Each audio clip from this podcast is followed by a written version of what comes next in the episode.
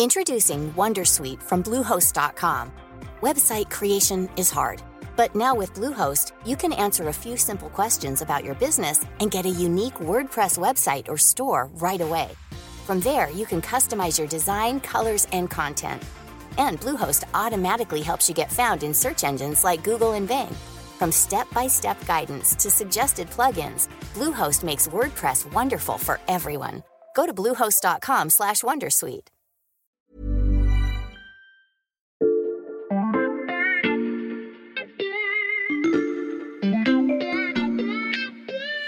Salut, c'est Xavier Yvon. Nous sommes le mardi 30 mai 2023. Bienvenue dans La Loupe, le podcast quotidien de l'Express. Allez, venez, on va écouter l'info de plus près. Connaissez-vous la loi de Moore? Si vous êtes un auditeur fidèle de La Loupe, vous vous souvenez qu'on l'a déjà évoqué rapidement dans un épisode sur ChatGPT, et c'est sur ce concept que j'aimerais m'arrêter pour démarrer cet épisode. La loi de Moore date du milieu des années 60. Elle nous vient de Gordon Moore, cofondateur de la société Intel qui fabrique toujours des microprocesseurs. Et voici sa prédiction. À prix constant, le nombre de puces électroniques va doubler tous les ans. Plus simplement, ça signifie que la puissance des ordinateurs va croître de façon exponentielle pendant des années. Et ça se vérifie facilement. Le premier ordinateur prenait une pièce entière et pesait 30 tonnes, puis il a rétréci tout en augmentant ses capacités jusqu'à aujourd'hui où vous pouvez glisser votre PC de 2 ou 3 kg dans un sac à dos. Moore ajoute un autre élément à sa conjecture. Cette évolution va se heurter autour de 2015 à une limite physique, la taille des atomes. Sauf que cette fois-ci, l'hypothèse ne se vérifie pas vraiment, car grâce à l'intelligence artificielle, comme ChatGPT donc, on commence à repousser les limites de l'ordinateur et donc de la loi de Moore. Et ce n'est pas terminé, car les composants des ordinateurs pourraient bientôt ne plus être électroniques, mais humains. Ça s'appelle l'intelligence organoïde, et oui, ça ressemble à un film de science-fiction, mais c'est bien réel. Dans cet épisode de La Loupe, on vous explique comment nos cellules pourraient révolutionner l'informatique.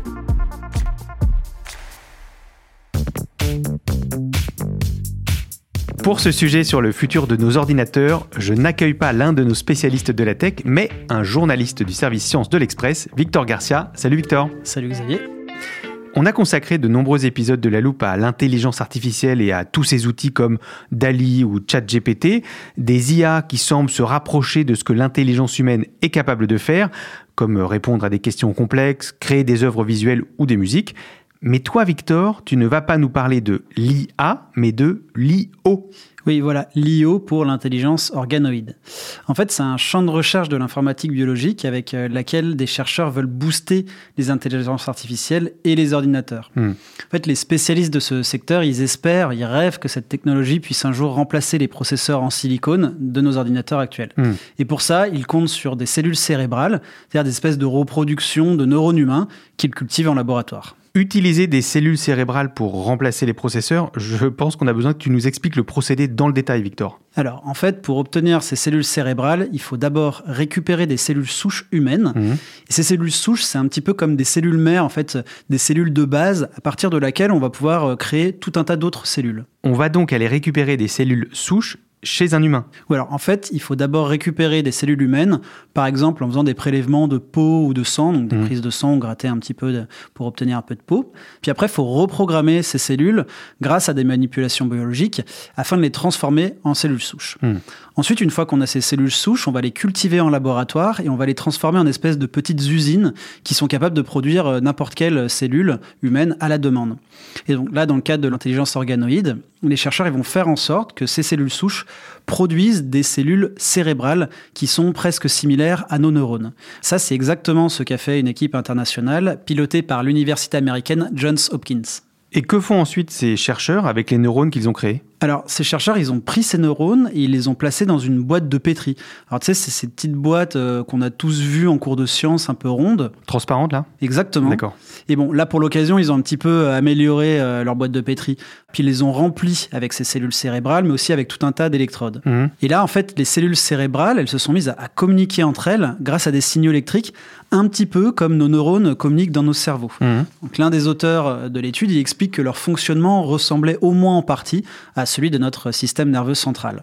Et ça, en fait, ils ont pu le mesurer grâce aux électrodes euh, qu'ils ont mis dans les boîtes de pétri, Mhm. un peu comme s'ils avaient fait un électroencéphalogramme. Mhm. Et puis les chercheurs, ils ont également relié l'ensemble à un système informatique externe. En fait, ils ont branché un dispositif en entrée qui est capable d'envoyer des informations à l'intérieur de cette boîte de pétri. Et puis ils ont branché un autre dispositif en sortie pour extraire ces informations. Mhm. Et c'est cet ensemble-là qu'ils ont baptisé intelligence organoïde. Et cette technique, Victor, elle donne de bons résultats? Alors, pour l'instant, il faut quand même rappeler que c'est une technologie très expérimentale, mais il y a des points quand même encourageants. Mhm. Alors déjà, on peut euh, se souvenir d'une précédente étude qui avait été réalisée par une partie des chercheurs dont nous parlons aujourd'hui. Mhm.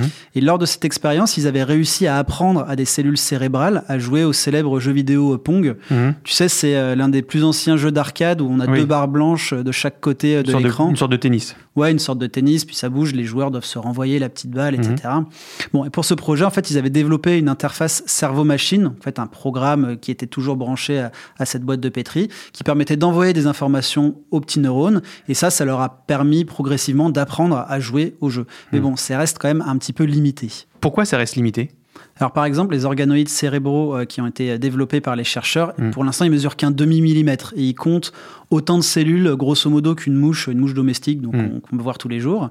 Ils ont essayé de faire des plus gros organoïdes, mais en fait, ils se sont rendus compte qu'au-delà d'une certaine taille, il y avait une nécrose qui apparaissait au centre de la sphère, et donc que les neurones au centre commençaient à, à mourir. Mm. Donc ils ont quand même une solution, ils espèrent pouvoir adapter ces sphères. Et pour ça, ils vont améliorer les boîtes de pétri, ils vont installer des pompes en fait qui vont aspirer les petits déchets à l'intérieur de la sphère mais qui vont aussi envoyer de l'oxygène, des nutriments, en gros tout ce dont euh, les neurones ont besoin pour survivre. Bref, en fait, ils vont créer quelque chose qui se rapproche encore un petit peu plus d'un mini cerveau. Et puis surtout, ils veulent développer de meilleures interfaces cerveau-machine, c'est-à-dire de meilleurs programmes informatiques qui vont permettre de mieux communiquer avec les neurones, avec les petites boîtes de pétri. L'intelligence organoïde n'en est donc qu'à ses débuts, mais son développement pourrait-il à terme venir concurrencer les IA très en vogue comme ChatGPT, voire les ringardiser?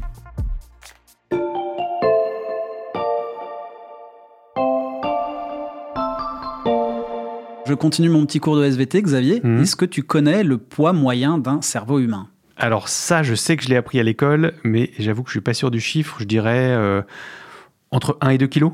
Alors, pas mal, c'est 1,4 kg en moyenne pour un adulte. Ouais, j'étais pas loin. Il y a plein d'autres données intéressantes euh, sur notre cerveau. Euh, Par exemple, il nécessite une puissance de 10 watts seulement. Donc en fait, c'est une petite ampoule euh, Mhm. qui resterait allumée. Quoi.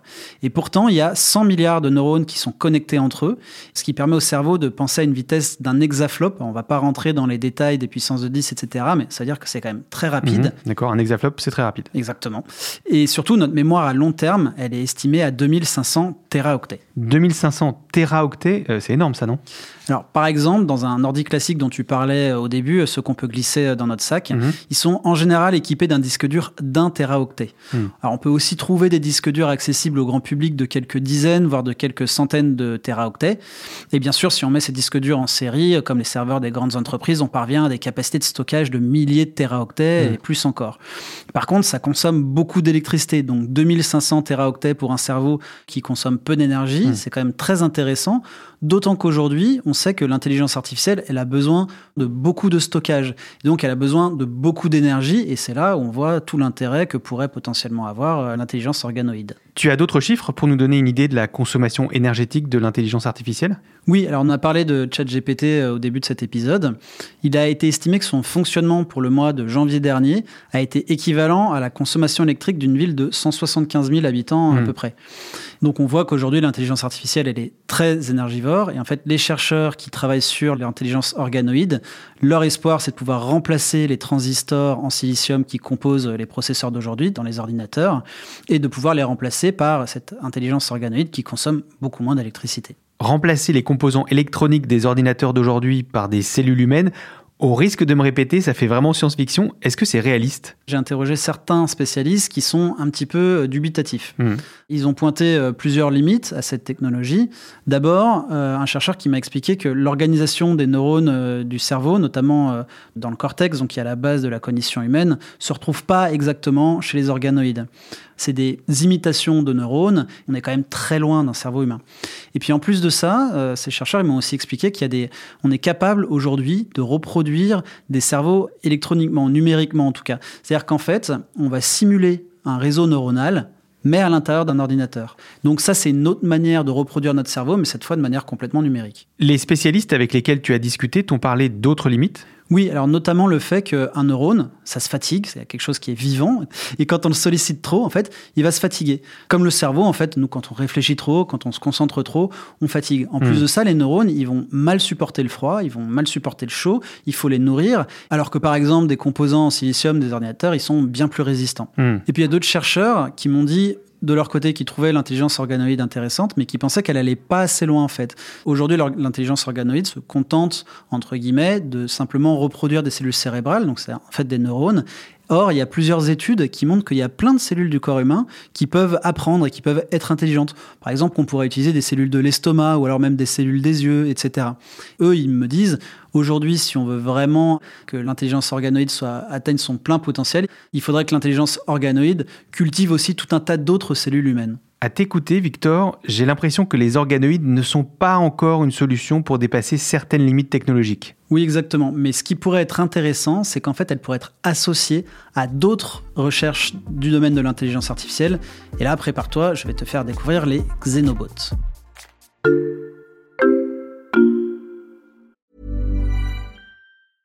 Introducing Wondersuite from Bluehost.com. Website creation is hard. But now with Bluehost, you can answer a few simple questions about your business and get a unique WordPress website or store right away. From there, you can customize your design, colors, and content. And Bluehost automatically helps you get found in search engines like Google and Bing.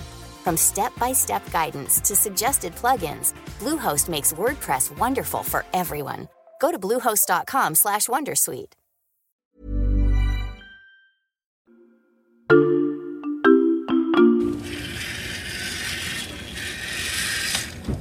Qu'est-ce que je suis en train de regarder, Victor?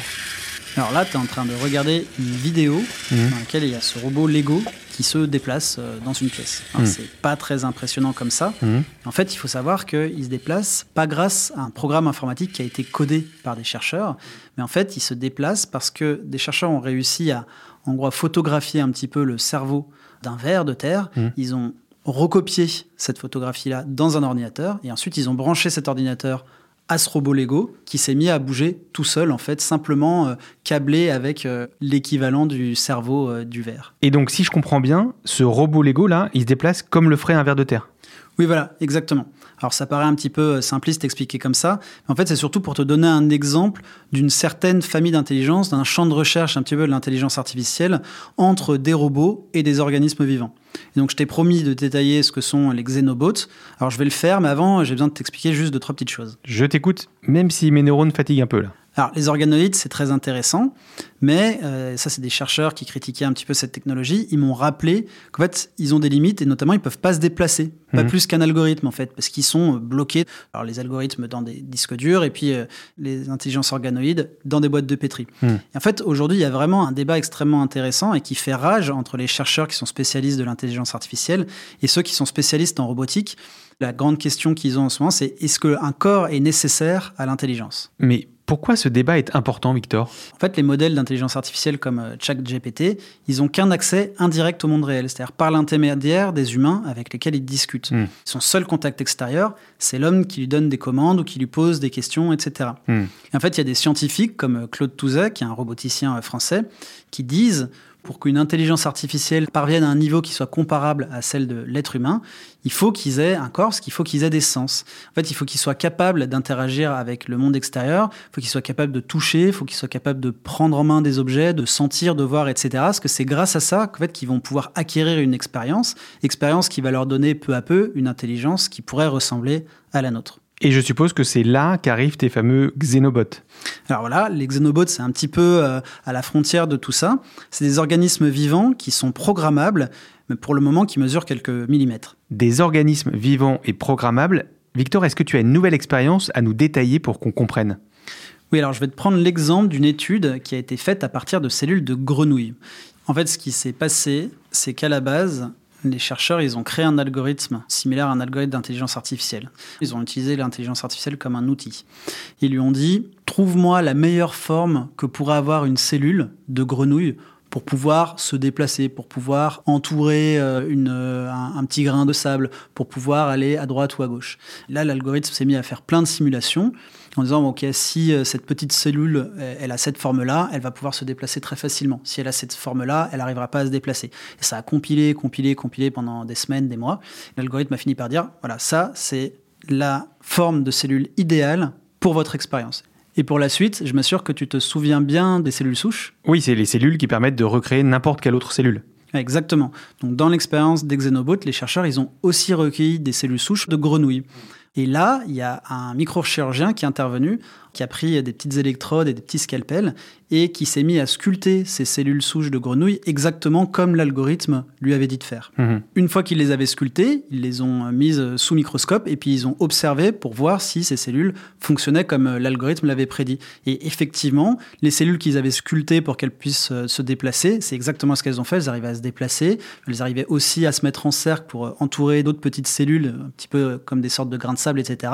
Et en fait, ils ont réussi à s'activer exactement comme l'algorithme l'avait prévu, parce qu'ils avaient sculpté, selon les conseils de l'algorithme, une certaine forme de ces cellules. Et donc ça, ce que je viens de te décrire, c'est ce qu'ils ont appelé des xénobots. Donc pour le moment, ils sont vraiment minuscules, hein, c'est quelques millimètres, c'est pas plus gros qu'une tête d'épingle, et puis c'est des petites créatures qui sont pas encore euh, capables d'accomplir des tâches extrêmement complexes. Pas encore, mais qu'est-ce qu'on pourrait imaginer faire avec ces xénobots si on arrive à les faire fonctionner comme on le souhaite? Il y a plein de choses qui sont imaginables. Les chercheurs, ils m'avaient, euh, par exemple, parlé de, débouchés médicaux. On pourrait imaginer qu'on prend ces petites cellules-là et puis qu'on leur glisse un médicament à l'intérieur, et puis qu'ensuite on les mette dans le corps humain. Et elles, elles seraient programmées pour avancer dans une certaine direction, je sais pas, remonter des vaisseaux sanguins ou n'importe quoi. Elles iraient euh, au bon endroit dans le corps où on veut qu'elles aillent, et puis elles finiraient par se désintégrer ou par mourir, et elles relâcheraient le médicament, et ça permettrait d'avoir un, médicament qui soit très ciblé euh, exactement dans la région du corps qu'on veut. Hmm. On pourrait aussi imaginer des débouchés environnementaux, par exemple programmer des cellules qui soient capables d'aller chercher des bouts de plastique, des microplastiques, puis de les ramener à un endroit. Et ça, ce serait utile, par exemple, pour dépolluer des eaux, des océans, etc. Ce dont je viens de te parler, les xénobots, c'est une des briques d'un des champs de recherche de l'intelligence artificielle. Et en fait, si on prend cette brique-là, si on prend la brique de l'intelligence organoïde, si on prend la brique de ChatGPT, de l'apprentissage automatique, l'apprentissage profond, en fait, si on prend toutes ces différentes briques-là, il y a des chercheurs qui estiment que si on arrive à les assembler, c'est comme ça qu'on pourra un jour créer une véritable intelligence artificielle, ou en tout cas une intelligence qui soit comparable à l'intelligence humaine. Une intelligence comparable à l'intelligence humaine, voire qui pourrait la dépasser Peut-être qu'un jour, euh, ça arrivera. Déjà, si on prend euh, l'intelligence euh, organoïde, dont on disait tout à l'heure, c'est très expérimental, c'est des toutes petites sphères dans des labos, et avant que ça puisse grossir, il faudra passer plein d'étapes mm. très compliquées. Si on prend aussi ChatGPT, etc., pour l'instant, c'est très intéressant, mais ça reste un perroquet. On lui pose des questions, il va nous répondre, mais en fait, il est encore capable de se tromper. Et puis surtout, c'est pas une véritable intelligence artificielle. Donc, il y a encore beaucoup, beaucoup d'étapes qui doivent être franchies avant d'arriver peut-être un jour à quelque chose qui nous ressemble et, qui nous dépasse. Mais en tout cas, c'est le but de beaucoup de chercheurs. Des chercheurs qui développent donc l'intelligence diversifiée et l'intelligence organoïde. Merci beaucoup Victor, on a bien fait fonctionner nos neurones avec toi aujourd'hui. À bientôt. Victor Garcia, journaliste au service Sciences de l'Express. Tous tes articles sur ces études et ces découvertes sont à retrouver sur le site l'express.fr. Alors chers auditeurs, je vous encourage à prendre un abonnement numérique pour 1 euro le premier mois. Et pour ne rater aucune des découvertes de la loupe, pensez à nous suivre sur votre application audio comme Apple Podcast, Castbox ou Spotify. Vous y retrouverez un nouveau podcast chaque matin dès 6h. Cet épisode a été écrit par Charlotte Barris, monté par Ambre Rosala et réalisé par Jules Cro. Retrouvez-nous demain pour passer un nouveau sujet à la loupe.